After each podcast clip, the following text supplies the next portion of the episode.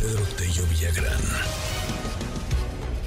Pues repunta la inflación en la primera quincena de diciembre. ¿Por qué, querido Pedro? Buenos días. Luis, buenos días. Qué gusto saludarte a ti también, a quienes nos escuchan. INEGI publicó hace unos minutos el comportamiento de la inflación durante la primera mitad de este mes de diciembre. Y tal como lo habíamos señalado, se iba a presentar el repunte estacional que siempre eh, viven los precios en nuestro país justo en el último mes de cada año.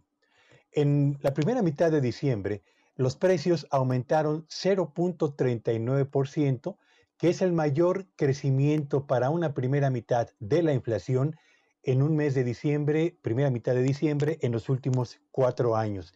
Significa que pasamos de una inflación de 7.46% en la segunda mitad de noviembre a una inflación de 7.77% en la primera mitad de este mes de diciembre. Falta todavía conocer el comportamiento de la segunda mitad de este mes y por supuesto el arranque de la famosa cuesta de enero que llevará los precios a un nivel seguramente equivalente o ligeramente superior al 8%.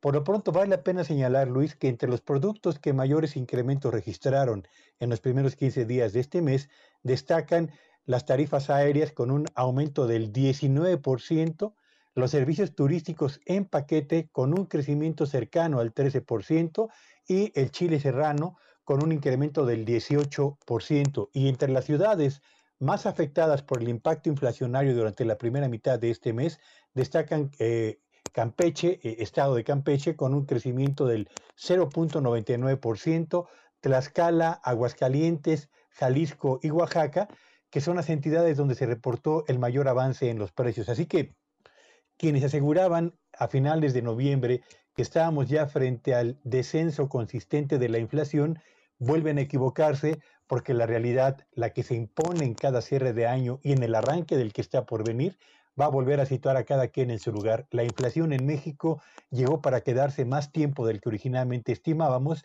y tal y como lo ha señalado el Banco de México, a México le tomará más tiempo recuperar los niveles de inflación equivalentes a una eh, tasa inferior al 4% y esto ocurrirá hasta finales del año 2024, Luis. Gracias, querido Pedro. Te mando un gran abrazo. Te deseamos lo mejor para el 2023 y, bueno, pues a seguir aprendiendo, a seguir escuchándote todos los días aquí en este espacio. Gracias de verdad por, por estos años, por estas colaboraciones y, pues es un verdadero honor. Lo mejor 2023 y siempre para ti, para tu familia, para tus seres queridos. Pedro, con toda admiración. Soy yo quien agradece, Luis, esta oportunidad para tener esta plataforma de diálogo contigo, con quienes nos escuchan y para seguir dando cuenta del comportamiento de los signos vitales de la economía de México. 2022 cerrará como un año con un crecimiento de la economía inferior al avance de la inflación y nos espera un 2023 lleno de interrogantes sin respuestas y con un panorama nacional e internacional que pinta muy nublado, tal como lo han certificado los analistas que consultan mensualmente el Banco de México, así como la percepción de los empresarios y de los consumidores en nuestro país. Felices fiestas a todos y nos veremos el próximo año. Gracias y buenos días. MBS Noticias con Luis Cárdenas.